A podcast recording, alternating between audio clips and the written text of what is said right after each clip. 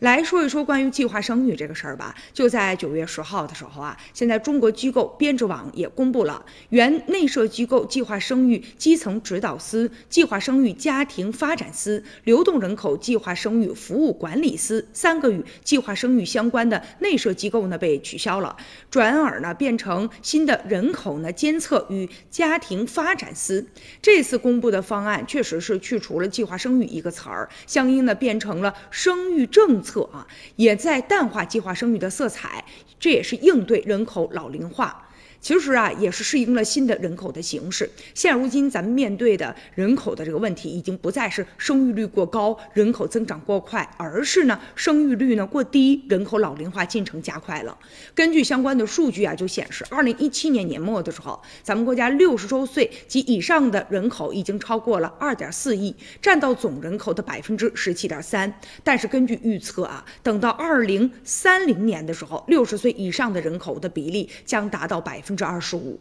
如果再等到二零五零年前后的话，那老年人口的数量将达到峰值，就是四点八七亿人口啊，占总人口的百分之三十四点九。所以，全面二孩政策实施多年以来啊，现在出生率呢也没有达到大家想象的那种预期。而且呢，育龄妇女的数量也在持续的下降，也有一些年轻人啊，他们现在生育这个子女的意愿呢也在下降，所以面对这样的情况啊，多地已经采取了相应的一些办法了，也鼓励生育。